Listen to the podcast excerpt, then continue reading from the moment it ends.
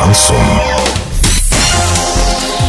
С новостями к этому часу Дарья Дмитриева. Здравствуйте. Спонсор выпуска «Строительный бум». Низкие цены всегда. Картина дня за 30 секунд. В правительстве Оренбургской области опасаются ксенофобских настроений у молодежи.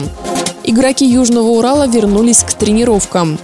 Подробнее обо всем. Подробнее обо всем. В правительстве Оренбургской области опасается ксенофобских настроений у молодежи. Об этом и идет речь в одном из постановлений. В правительстве считают, что осуществление комплекса мер в рамках региональной политики является залогом бесконфликтного развития общества. А удовлетворение национально-культурных запросов способствует снижению ксенофобии, преодолению экстремистских тенденций, а также позволит сохранить в регионе этнополитическую стабильность.